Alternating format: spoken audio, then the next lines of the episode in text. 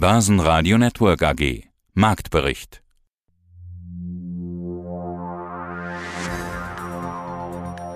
Aus dem Börsenradiostudio B heute Peter Heinrich. In Frankfurt auf der Eurofinance Week ist mein Kollege Sebastian Leben unterwegs. Mein Name ist Thomas Zimmermann, ich bin CEO bei der Tim Invest. Und wir wollen wieder über die aktuellen Entwicklungen sprechen. Und da sehen wir, der DAX, der geht in ganz neue Sphären hoch. Vor langer, langer Zeit, vor vielen Monaten, hatten wir mal über eine DAX 17.000 als mögliches Ziel gesprochen. Schien damals unmöglich, scheint jetzt gar nicht mehr so unmöglich, oder? Nein, absolut. Der DAX äh, hat es nach so einem kleinen Hänger geschafft, wieder in seinen Trendkanal reinzukommen. Wir sind jetzt fast bei 16.300 heute Morgen. Warum soll er es im Rahmen der Jahresendrallye nicht noch weiter schaffen? 17.000 ist natürlich ein bisschen ambitioniert, aber rein charttechnisch drin ist es. Dann sprechen wir natürlich immer über das zweite wichtige Thema, nämlich die Absicherung. Das ist in Anbetracht einer Jahresendrallye, die ja nun fast jeder erwartet, äh, ein interessantes Thema. Wie sieht bei Ihnen gerade die Absicherung aus? Ja, wir ziehen die Absicherung ja automatisch seit Fondsauflage und das ist jetzt schon viele, viele Prozent her, immer wieder systematisch hoch. Jetzt, wo der Trend so weit fortgeschritten ist, verkürzen wir sogar die Abstände, wo wir hochziehen, weil es immer wahrscheinlicher wird, dass wir auch mal eine Korrektur bekommen. Also wir haben jetzt gerade in den letzten Tagen sehr, sehr viel zu tun gehabt. Wir mussten den DAX an anpassen bei 16.300. Wir mussten den Euro-Stocks anpassen, wir mussten den Stock 600 Europe anpassen, aber wir haben jetzt alle Absicherungen für unsere ETFs. Wir haben ja 94 Prozent des Fonds sind ja in ETFs investiert. Die sind jetzt alle auf dem jetzigen Marktniveau und deswegen fühlen wir uns auch sehr wohl. Nichtsdestotrotz sind wir trotzdem nach, nach oben ein bisschen offen. Wir haben im Moment so eine Exponierung zum Aktienmarkt noch von 25 Prozent. Wie muss man sich das vorstellen? 75 Prozent Kasse, und 25 Prozent Aktien. So könnte man sich das vorstellen. In der Realität ist es natürlich nicht so. Wir halten nicht so viel Kasse, dürfen wir gar nicht. Wir haben auch keine Renten. Wir haben einfach die ETFs und haben sie abgesichert. Und dadurch, dass sie abgesichert sind, haben wir so eine niedrige Exponierung. Und deshalb auch eine niedrige Volatilität. Ich habe gerade eine Statistik gesehen, die Sie mir gezeigt haben. Die Volatilität wird ja dann erst interessant, wenn man sich größere Zeiträume anschaut. Vielleicht können wir die Statistik hier äh, gerade noch mal vorholen. Wie viel besser ist denn Ihre Volatilitätsaufstellung im Gegensatz zu beispielsweise dem DAX? Ja, nehmen wir zum Beispiel die 180 Tage Volatilität. Da liegt der Fonds bei 5,6 Prozent und der DAX bei 12,8 Prozent, also mehr als doppelt so viel. Jetzt in den letzten Tagen war es ja auch beim DAX relativ ruhig. Der steigt hier nur ganz langsam. Haben wir 7,4 Prozent 30 Tage Volatilität im DAX und nur 2,6 Prozent im Fonds. Das ist also fast eine Anleihe, aber um Gottes Willen, es ist keine Anleihe. Der DAX erreicht im Hoch einen neuen Rekord. Eine der vielen in den letzten Tagen, bis auf fast 16.300 Punkte. Dann wurden die Gewinne eingesackt. Schlusskurs in Frankfurt minus 0,1% bei 16.221 Punkten. MDAX minus 0,4%, 35.967 und noch ein paar Zahlen. Nasdaq neuer Rekord zur gleichen Zeit 16.466 Punkten. In Wien der ATX Total Return 7.743 minus 1,66. Und nun zum Programm. Heute haben wir diese Interviews für Sie. Wie schon gehört, Thomas Timmermann, die EZB macht jetzt Fiskalpolitik. Was bedeutet das für die EZB? Frankotyp Postal erhöht erneut die Prognose. In den USA müssen 700.000 Frankiermaschinen gewechselt werden. Enphone hat fast 90% wiederkehrende Umsätze. Der Blick nach Österreich, Unica als wohlmeinender Wegbegleiter bei der Nachhaltigkeit. Und eine Einführung in die Welt der CO2-Zertifikate. Anleger partizipieren 1 zu 1. Und jetzt für Sie ThyssenKrupp im Programm. Die Jahreszahlen von ThyssenKrupp. Man muss sich erstmal wieder dran gewöhnen. Mehr Umsatz und mehr Gewinn bei Thyssen. Gewinn plus 800 Millionen Euro nach einem Verlust von 1,8 Milliarden Euro. Mann muss einfach die Frauen ranlassen. ThyssenKrupp Vorstandschefin Martina Merz. Vor rund zwei Jahren haben wir den Umbau von ThyssenKrupp gestartet. Wir haben mit einer Transformationskurve beschrieben, die verschiedene Phasen hat. Focus, Improve und Scale. In der ersten Phase bringen wir Ordnung in unser Portfolio. Das meinen wir mit Fokus.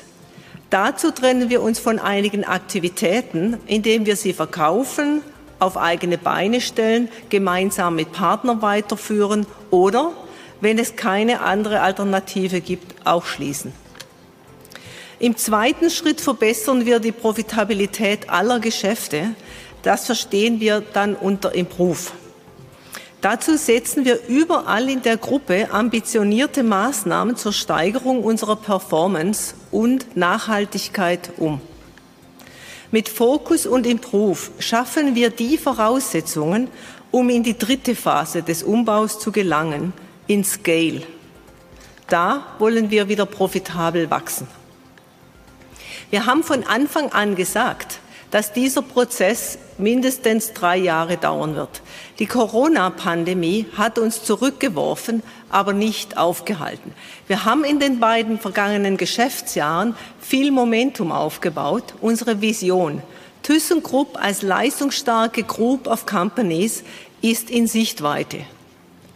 Eine ganze Reihe der vielen kleinen Schritte, die es dafür braucht, sind wir in den letzten beiden Jahren gegangen in hoher Frequenz und mit dem festen Willen, dieses Unternehmen im doppelten Wortsinn, im doppelten Wortsinn nachhaltig voranzubringen.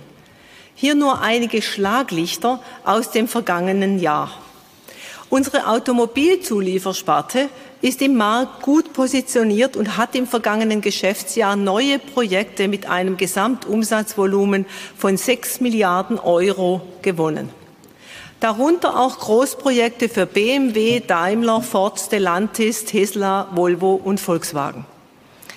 Bei Steel Europe haben wir mit 690 Millionen Euro deutlich über Abschreibungen investiert und unsere Stahlstrategie 2030 weiter konsequent umgesetzt. Es ist übrigens der höchste Überschuss seit dem Geschäftsjahr 2007-2008 bei ThyssenKrupp. Heute vor 25 Jahren ging die T-Aktie an die Börse.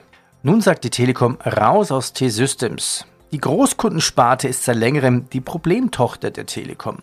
Auch Umbauten und Stellenabbau haben daran nichts geändert. Nun erwägt der Konzern den Verkauf von T-Systems. Schönen guten Tag zusammen. Mein Name ist David Hartmann und ich bin Produktmanager der Bank von Tobel Europe AG. Das heißt, ich verantworte die Anlagezertifikate für die Märkte Österreich und Deutschland. Also nochmal zu diesem Grundgedanken. Es ist ja so, dass vielleicht große Firmen, also Energieunternehmen, Industriemetalle, Zement, die brauchen viel, viel Energie, Papierproduzenten.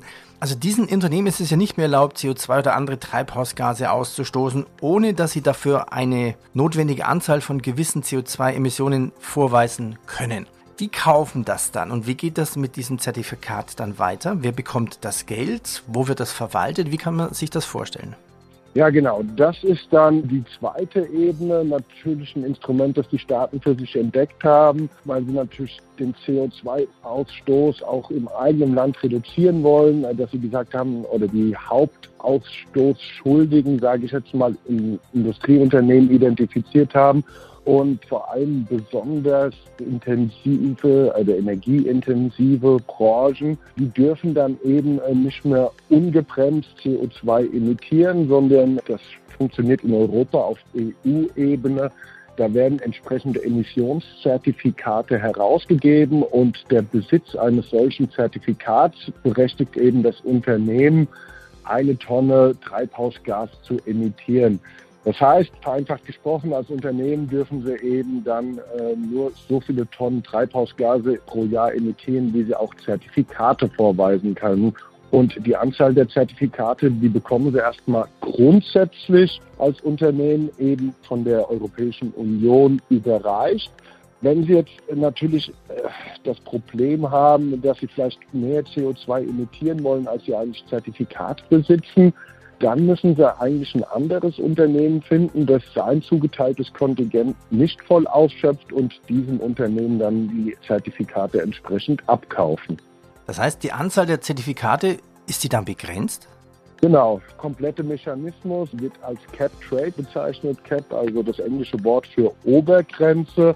Ganz klar, die Europäische Union, die will das natürlich kontrollieren, wie viel CO2 wird denn im Jahr in der Europäischen Union eben emittiert. Das heißt, es kann ja nicht mehr emittiert werden, als es Zertifikate gibt.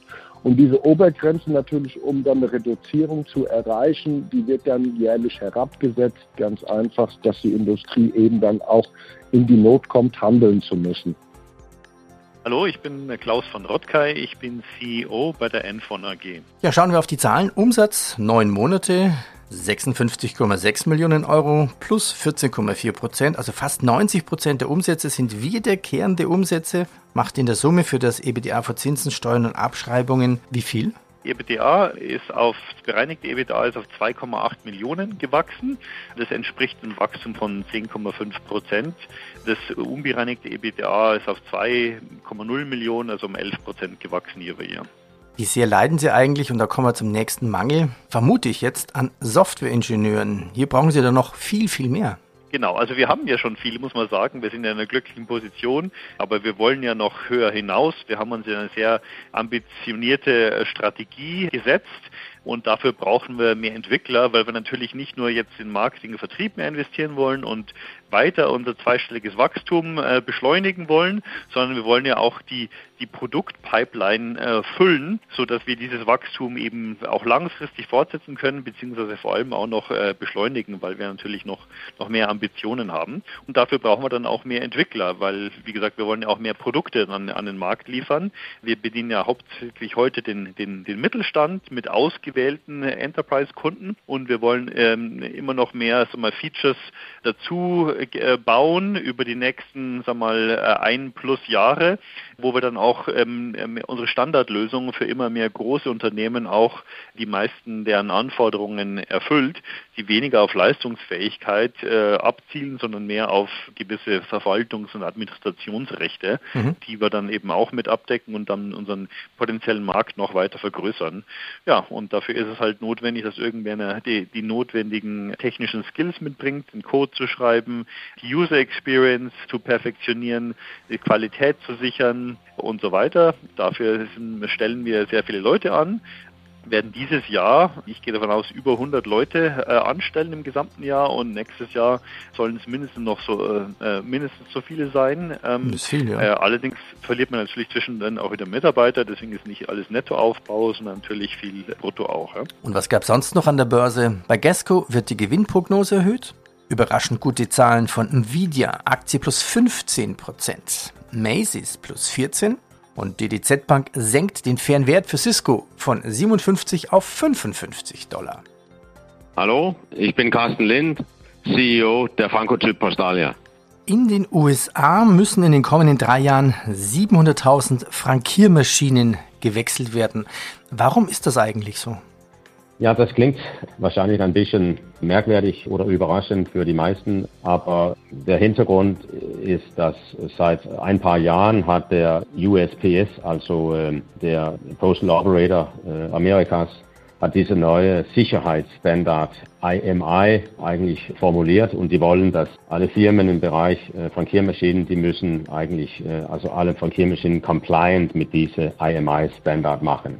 Und der gute Nachricht für uns ist natürlich, dass alle Frankiermaschinen, das für uns relevant sein auf amerikanischem Markt, ist seit August, September oder sowas IMI-compliant. Also wir sind eigentlich bereit, hoffentlich so eine ja, gewisse Menge von diesen Kunden zu gewinnen. Also you are ready to go sozusagen. Ja, stimmt. Die Frage, die wir 2021 eigentlich fast jedem Vorstand stellen, Thema Lieferengpass. Haben Sie etwas, auf was Sie warten müssen? Bauteile, Chips für die Prozesse, Automation? Läuft Ihnen alles, was, was geht? Bekommen Sie alles, was Sie wollen? Also wir sind natürlich auch, wie alle anderen Firmen, äh, teilweise in diese äh, globale Lieferungsketten oder Global Supply Chains. Wir steuern dort äh, so aktiv wie möglich und äh, überwachen wie wir können die verschiedenen Komponenten einkaufen und so weiter und so weiter. Wir sind für 2021 ganz gut aufgestellt und es sieht wohl auch so relativ positiv aus für 2022. Äh, so, aber man, man spürt natürlich hier und da, dass mindestens kurzfristig gibt es hier und da Herausforderungen. Wer ist oben, wer ist unten im DAX? Siemens Healthineers plus 3,8%, Covestro plus 2,8% und Daimler 1,7%. Die Verlierer Continental minus 3%, MTU minus 2,1% und Heidelberg Zement minus 1,7%. Andreas Brandstetter, CEO Unica Insurance Group. Thema Digitalisierung. Sie sind ja auch einen der großen VC-Investoren. Also Unica verdoppelt jetzt auch so die Meldung, die Startup-Investments auf 150 Millionen Euro. In welchen Startups werden Sie dann investieren wollen? Was passt ins Boot? Und Sie haben ja schon über 30 Startups. Können Sie ein paar Beispiele nennen? Und wie viele der Startups sind eigentlich schon profitabel und müssen die überhaupt profitabel sein? Ja, und wer ist das Unicorn sozusagen? Eine ganze Reihe von Fragen. Aber vielleicht können Sie ein bisschen Beispiele nennen. Wir haben ungefähr in 35 Startups, Fintechs und Insurtechs in ganz Europa investiert und tun das rein opportunistisch. Das heißt, die digitale Dividende steht bei uns nicht im Vordergrund. Es geht eindeutig und primär um die finanzielle Dividende und hier haben wir Zuwächse im Portfolio von rund 25 Prozent an Wertsteigerung. Das Unicorn, das am bekanntesten ist, ist unser Investment in Bitpanda. Das ist sicherlich etwas, was auch weit über Österreichs Grenzen hinaus, über Europas Grenzen hinaus bekannt ist. Und weil sie gefragt hat nach der Profitabilität, die steht für uns überhaupt nicht im Vordergrund. Die meisten Startups sind natürlich, und das liegt in der Natur der Sache, noch nicht profitabel, aber haben sehr hohe Wachstumsraten und dadurch Wertsteigerungen. Also mit der Performance unserer Unica Ventures die wir eben jetzt von 75 Millionen an Investmentmöglichkeiten, die sie bei Heuer haben, auf 150 Millionen Euro verdoppeln werden. Mit dieser Performance sind wir derzeit sehr zufrieden. Sie nannten es digitale Dividende. Hätten Sie noch ein, zwei Beispiele von Startups, in denen Sie investiert haben? Company zum Beispiel ist so ein Beispiel, Finabro, Twisto in Tschechien, also es sind lauter Namen, die in der Branche bestens bekannt sind. Omnius zum Beispiel, digitale Schadensbearbeitung aus Berlin, aus Deutschland kommen.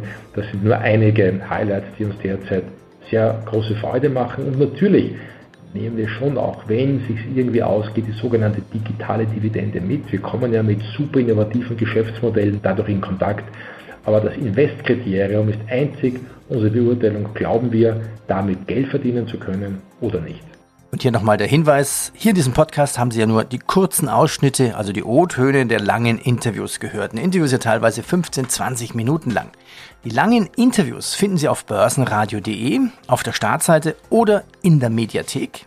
Ja, und wenn es Ihnen gefallen hat, bitte bewerten Sie uns bei Ihrer Podcast-Tankstelle, wo immer Sie Podcast laden, mit fünf Punkten. Ich bedanke mich bei Ihnen.